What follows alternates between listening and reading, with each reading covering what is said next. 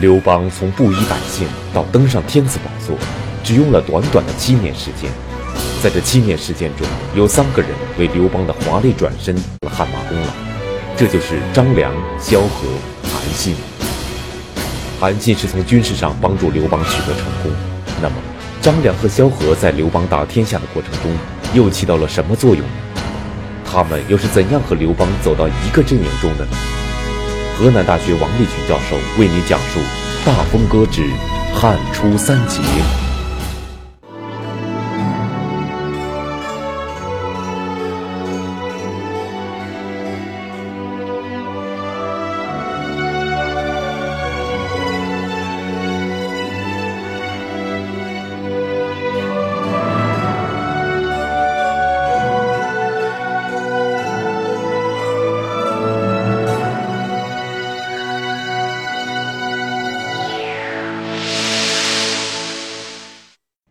在中国历史上，刘邦是从平民百姓到当上皇帝时间最短的一个。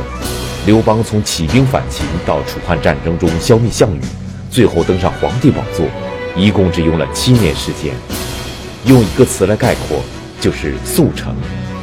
而在刘邦称帝速成的背后，有三个人功不可没，这就是张良、萧何、韩信。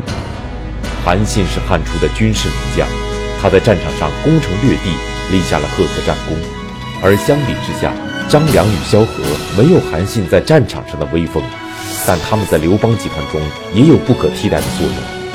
那么，张良与萧何在刘邦打天下的过程中究竟起到了什么作用呢？他们和刘邦之间又有着怎样的关系呢？河南大学王立群教授做客百家讲坛，为您讲述《大风歌之汉初三杰》。刘邦当皇帝，和他以前的所有的君王相比较起来，有一个最大的特点。这个特点如果概括一下，就是两个字：速成。就是他这个从一个布衣百姓到登上天子宝座，用的时间只有七年，也就是在中国历史上。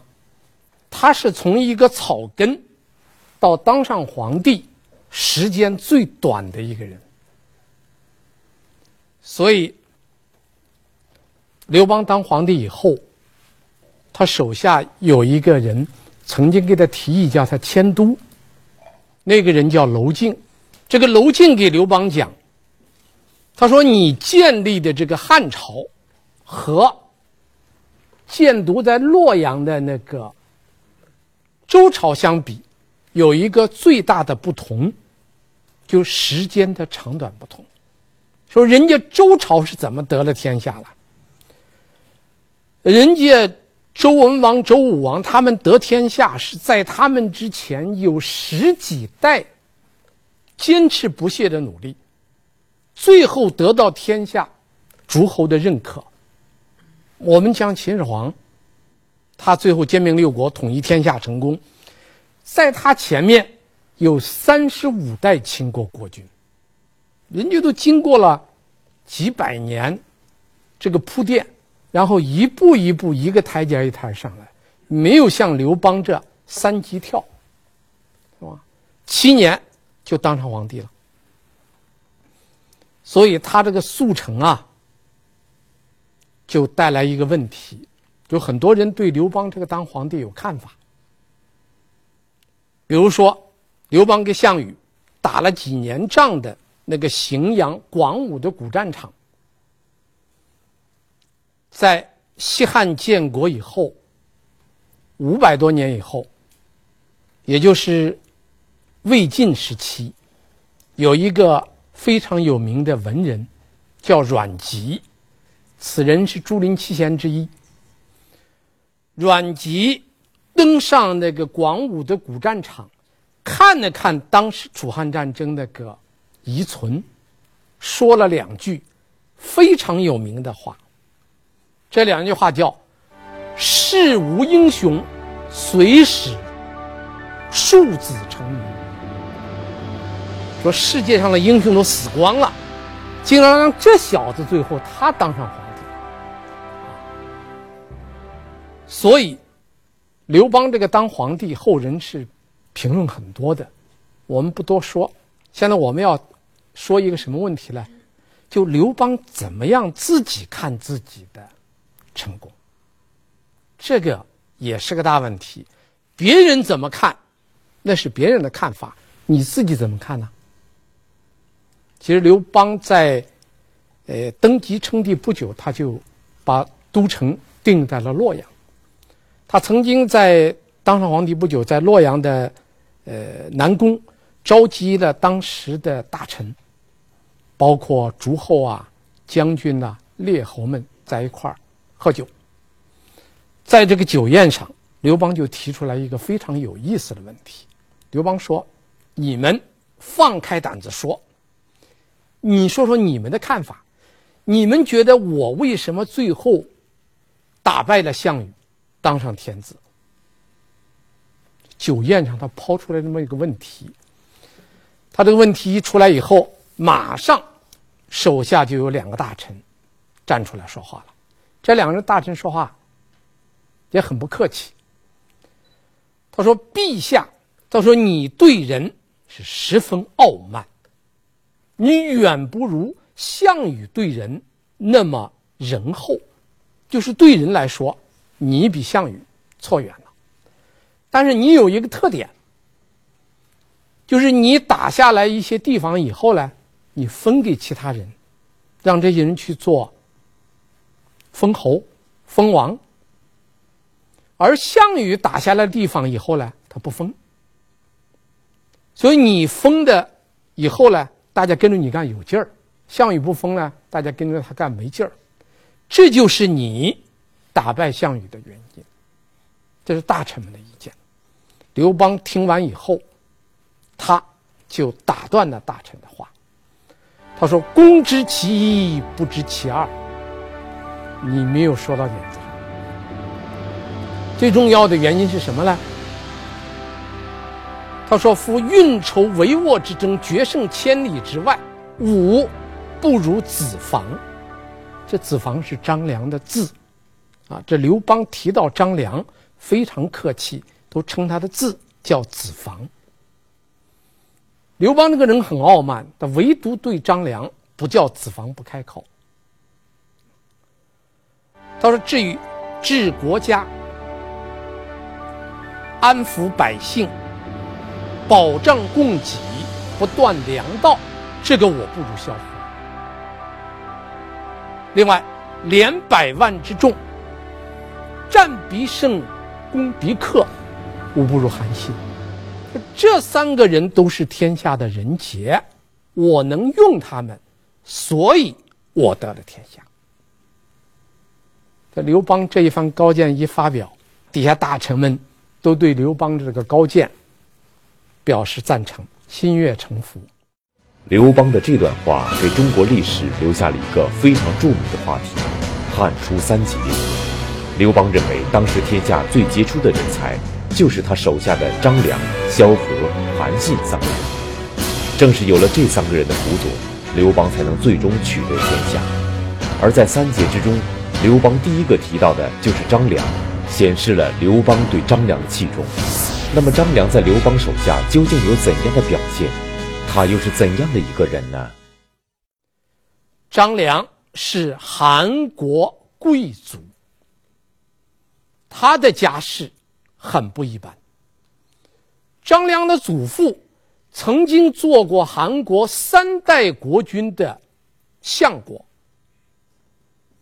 他的父亲做了韩国两代国君的相国。这就是历史上非常有名的一句话，叫“武士相韩”。武士相韩，这个意思就是说，张良的祖父跟父亲。曾经辅佐了韩国的五位国君，一直到公元前二百五十年，张良的父亲去世。张良父亲去世，离韩国的灭亡中间相差了二十年，也就是张良的父亲死后二十年，韩国灭亡。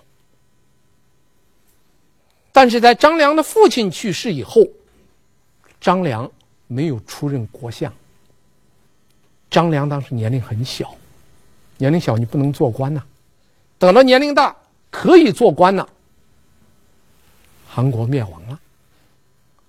所以韩国灭亡的时候呢，张良已经成为一个青年人了。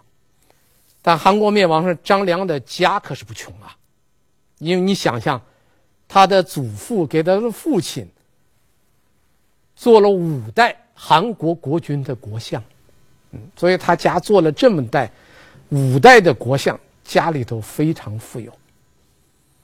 韩国灭亡的时候，他家里富有到什么程度呢？他家里有三百个奴仆。但这个时候，他家也遭遇了一场不幸，就他弟弟夭折了，国破家亡。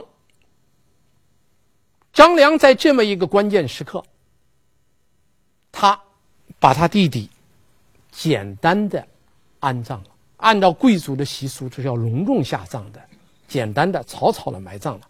然后把三百个奴仆全部放走了，把家里的财产全部变卖，张良就赚了一把钱。他拿着一把钱，就拿了一大笔家产变卖的钱，他要寻找找人，找什么人呢？刺客。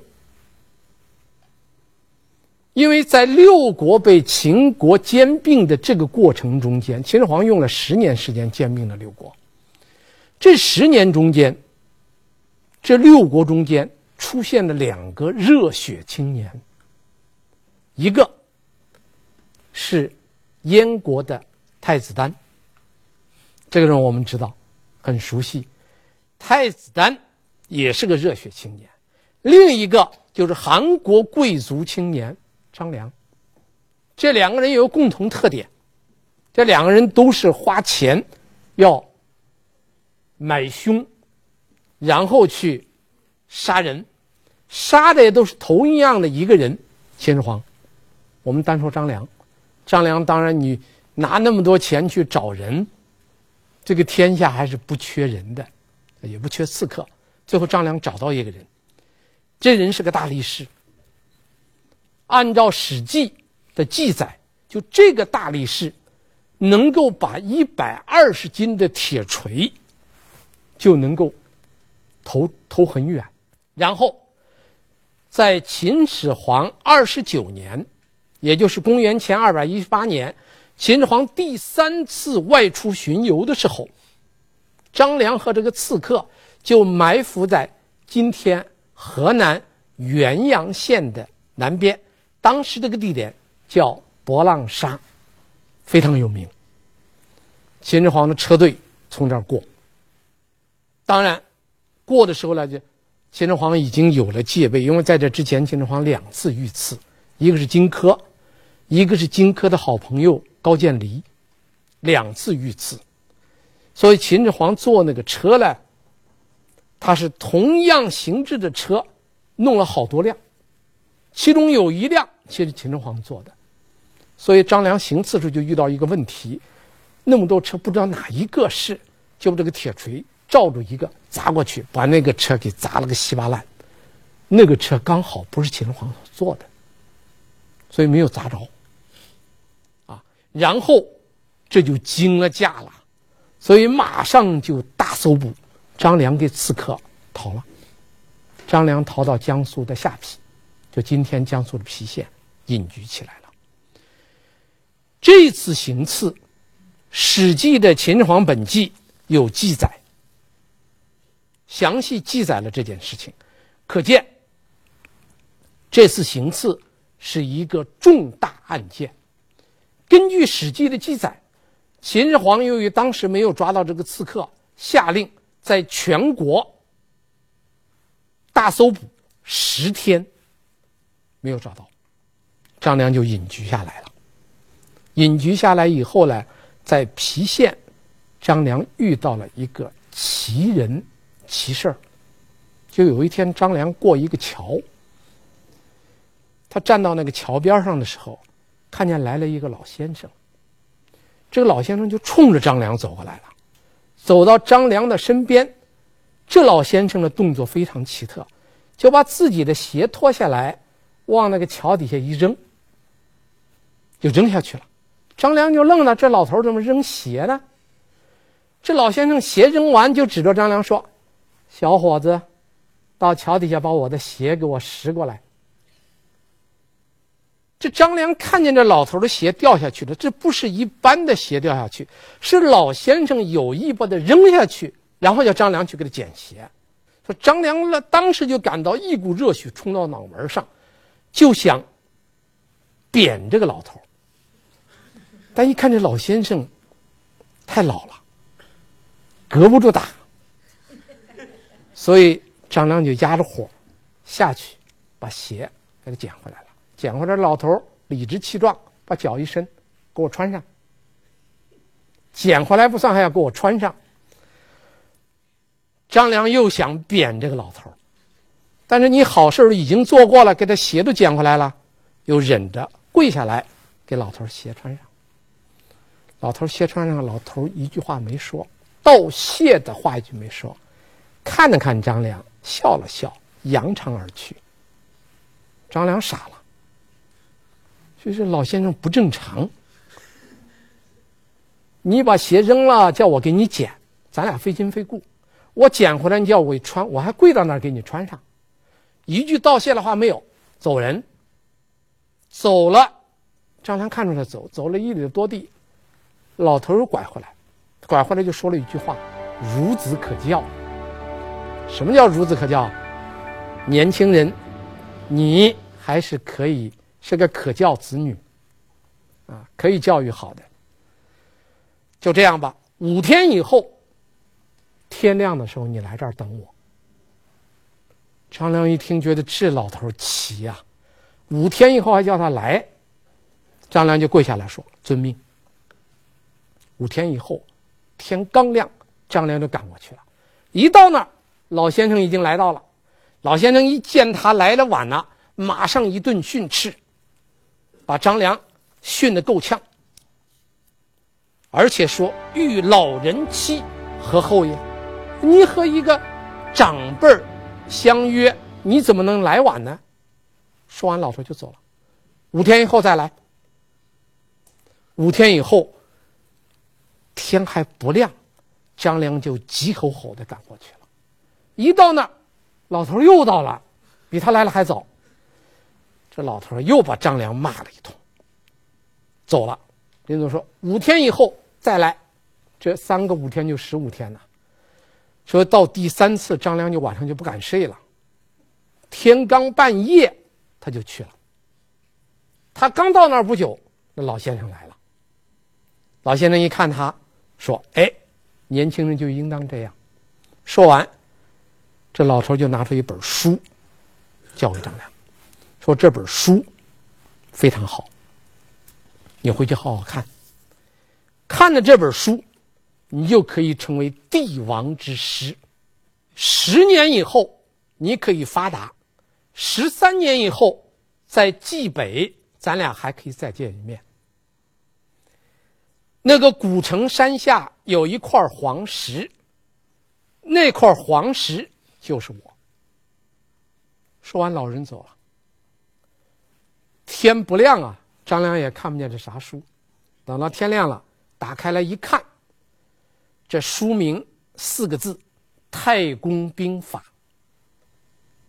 太公，托的姜子牙的名字啊，所以张良就得了这本书。张良的一生和这本书的关系非常密切。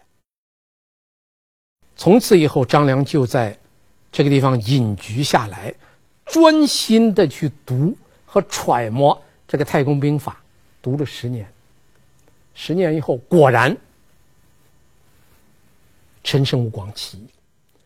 张良也召集了一百多个人，当然，张良的一百多个人很少了，他想去投奔另一个人。结果遇见刘邦，就加入刘邦了。然后张良就试探，经常用《太公兵法》说给刘邦。啊，刘邦这个人读书不多，悟性很高。张良一说，他就明白了。所以没等张良说完，他就明白张良要说什么，而且马上就能做。张良也试着把这个太公兵法说给其他的人，其他人听完以后没反应，所以张良就觉得用这个太公兵法试了不同的人，就觉得唯独这个刘邦是个可跟的人，他就跟着刘邦了。啊，其实张良给刘邦有一个两离两别，啊，第一次是当项梁立了楚怀王熊心的时候。张良看出门道来了，熊心是个什么人呢？他是楚怀王的孙子，已经是个放羊娃了。这项梁把他找回来，立为楚国的国君，所以张良就看出门道来了。他也去找项梁，他说：“韩国虽然灭亡了，韩国也有一个国君的后代啊，挺不错的，能不能把他也立成国君，立成韩王？你多树一点对立面。”可以减少自己的压力啊。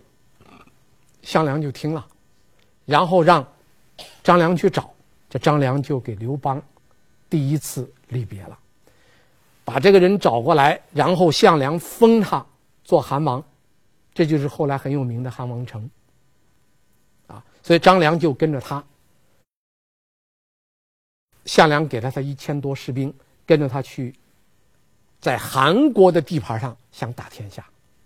但是很不顺，一直到遇见刘邦，西入秦关的时候遇见刘邦，刘邦帮着韩王成打下了十几座城，这韩王成才有了个立立足之地。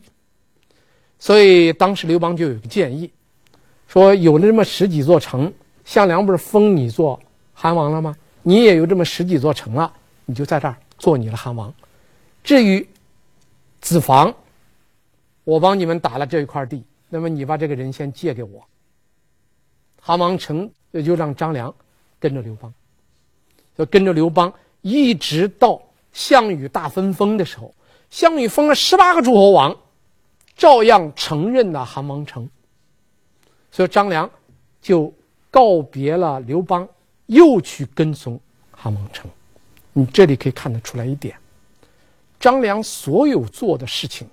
都是要为韩国复仇，想重新把韩国给立起来。但是张良的做法恰恰和他的主观愿望相反。张良跟着刘邦以后，替刘邦出了好多主意啊，特别是鸿门宴，张良表现的非常出色。所以项羽就惦记上张良了，觉得张良帮助刘邦做那么多事儿，所以。项羽就特别恨这个韩王成，说你手下弄了这么一个人跟着刘邦，给他出了那么大的力，所以韩王成封了韩王以后，项羽把他扣在自军里不放，死活不让他走。后来又把他降成侯，降成侯以后又给他带到彭城，到了彭城以后又把韩王成给杀了。这一段经历让张良。彻底的绝望了。张良好不容易找了一个韩国的国君的后代，立为韩王，封了两次，项梁封了一次，项羽封呃这个封了一次，封了两次，最后被项羽杀了。没有办法，他又逃过去，跟着刘邦了。张良是这样归汉的，所以我们从这个张良归汉的过程中间可以看得出来。张良给刘邦的君臣相遇，有偶然性，那就张良去带着人去投奔另一个人呢，路上竟然叫他遇见刘邦了，这是偶然的。但是也有必然性，那就刘邦特别能够理解张良，这个很不容易。张良说什么，刘邦马上就能明白，这是一个人的天赋的，这叫悟性。啊，刘邦是个悟性很高的人，就你给他一说，他能明白。所以张良为刘邦的建汉立了很大的功劳，啊，这才有这个刘邦在当了皇帝以后，对他手下的大臣们讲，说这个运筹帷幄之中，决胜千里之外，无不如子房。所以这个张子房、张良，他为刘邦西汉政权的建立立了很大的功劳。第二个人萧何，萧何也是刘邦炫耀的一个资本，他认为是三杰之一。但是萧何给张良相比，萧何比张良那大不一样。萧何给刘邦有三个老，第一个叫老乡，第二个叫老同事。第三个老叫老战友，所以萧何跟刘邦的关系远比张良跟刘邦的关系要亲，要近。首先，他们都是当时沛县丰邑人。这个丰邑当时是个邑，现在这个丰邑划出来了，是江苏的丰县。今天你到江苏去。丰县是丰县，沛县是沛县，它是两个县。原来在秦帝国时代，它是一个县，都是沛县的。他俩不单是沛县人，而且是沛沛县丰邑人，关系很近，是老乡。这是第一层。第二层，老同事。就刘邦所在那个沛县。萧何一早就做官了。萧何当做了什么官呢？他是个管人事的一个公曹。史书的记载叫主吏院，而且刘邦这个人在没有做亭长之前，刘邦可不是一个遵章守纪的人。这个多半那个最先起来造反的人。大多数都不是遵章守纪的人，刘邦也是这样的，不是个遵章守纪的人。他在秦朝没做泗水亭长之前，他弄了好几好几次犯法的事儿，谁把他救下来了？萧何。萧何是一个熟悉秦代法律的一个刀笔吏，萧何多次袒护刘。保护了刘邦，而且等到刘邦做了泗水亭长以后，萧何对他的关照更多，所以这个刘邦心里头对萧何还是很感激的。他们是个老同事，啊。那么最后一个关系呢是老战友。这个老战友的关系呢，是因为刘邦在做这个泗水亭长的。途中，不是在丰邑西，他把那个逃跑的那些呃服徭役的人给放了，所以刘邦呢就逃亡，藏在这个芒砀山里边。而这个时候，萧何怎么办呢？萧何还在县里工作，而且萧何工作做得非常好。秦朝中央政府来人来这个沛县考察干部，每一次考评。萧何都是全县第一名，所以当时来考评的这些官员，都想把萧何从地方上调到中央去工作。萧何有好几次可以到中央政府去工作，萧何拒绝了，不去。当然，萧何的拒绝，今天的人有好多种说法。说萧何是慧眼识英雄，早就看出来刘邦是个真命天子，这胡扯，啊，这是胡扯。刘邦当时没有舞台，没有机会，他就是基层的一个亭长。这个时候，刘邦将来能够成大事，一点都看不出来，没有这个道理。啊，还有一种说法呢，就说萧何已经预感到秦帝国的这个江山有点风雨飘摇。这是推测。萧何为什么叫他从基层到中央工作？他不去。司马迁没写，萧何没说，我们不知道。啊，最清楚这个问题的，就是萧何。他最明白。但凡总而言之，萧何没有走，就留下来了。所以，当秦末农民大起义一开始以后。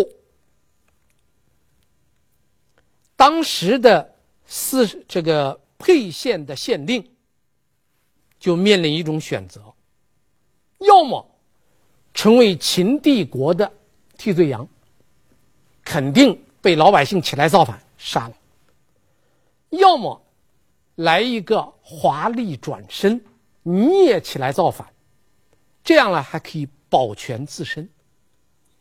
所以，这一个沛县的县令最后想的办法就是，他想起兵，然后这样他就可以保全自己的身家性命了。当然，他的想起兵，他要找人商量，商量的人就是萧何、曹参，这两人都不同意他，说你做秦代的县令做这么多年，杀了那么多人，得罪那么多人，你现在起兵没人跟你，你要想成事儿，你得把咱们县。逃出去的人招回来，他这县令谁逃出去了？就是刘邦啊。所以这个县令万般无奈，就派范哙去招刘邦。刘邦得到的消息当然是乐不可支啊，本来是在那儿芒砀山隐居了，现在突然间叫他回来主持这个造反的事儿，他是很高兴的。但是这个时候县令改变主意了。县令觉得刘邦要一来，带着手下几百人，他的势力那么大，没有我的份儿了，所以他就想杀了萧何、曹参，关闭城门，阻止刘邦入城。没有想到萧何、曹参早就得到消息，翻城而出，给刘邦会合。刘邦又写了信，策动城里的老百姓起来，把县令给杀了。所以萧何。就带领他全族的人参加了刘邦的起义军，而且他对刘邦最后当皇帝立了四件大功。第一，成全沛公。沛公就是沛县县令，楚国当地把县令叫做公。沛公是怎么当上的呢？沛公是刘邦人生的第一个舞台，最低的。刘邦一生三个舞台：第一，沛公；第二，汉王；第三，高皇帝，汉高帝。这三个平台的第一个平台就是沛公，而这个沛公是萧何成全他的。萧何最早提出来让刘邦出来主政，而且萧何联合其他的人。帮助刘邦杀了县令，他成全了刘邦的沛公，这是第一件大功。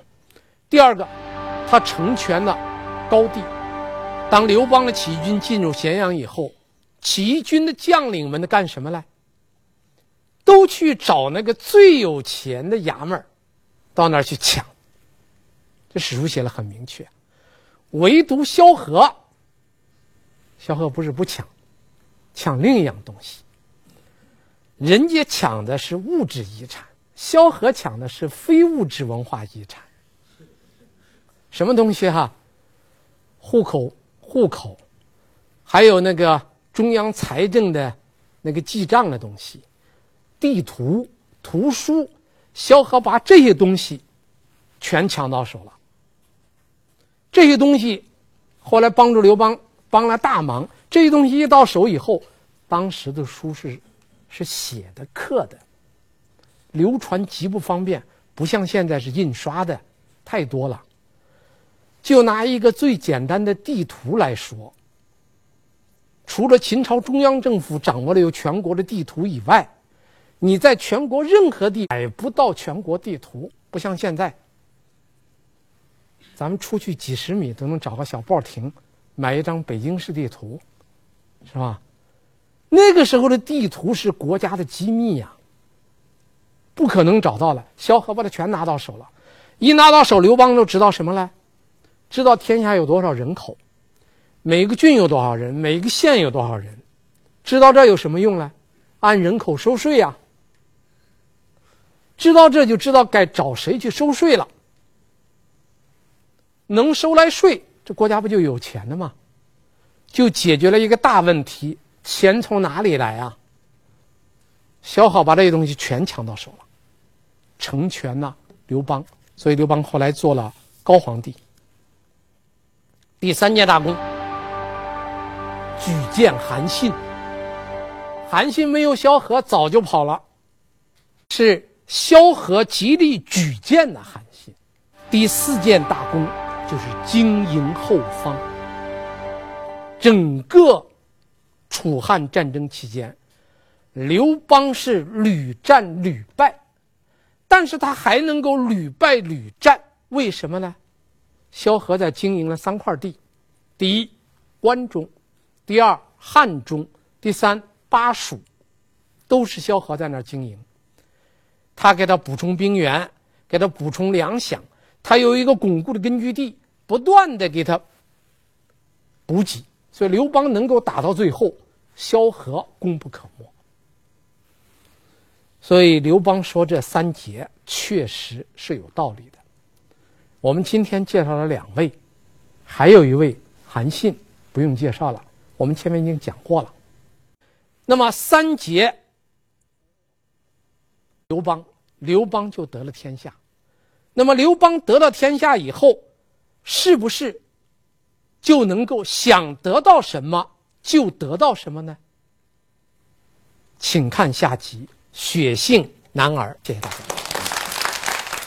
在秦末农民大起义和楚汉之争中，刘邦成为最后的赢家，坐上了皇帝的宝座。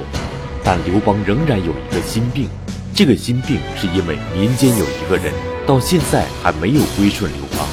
那么，这个让刘邦惦记的人究竟是谁呢？他最终又有怎样的命运呢？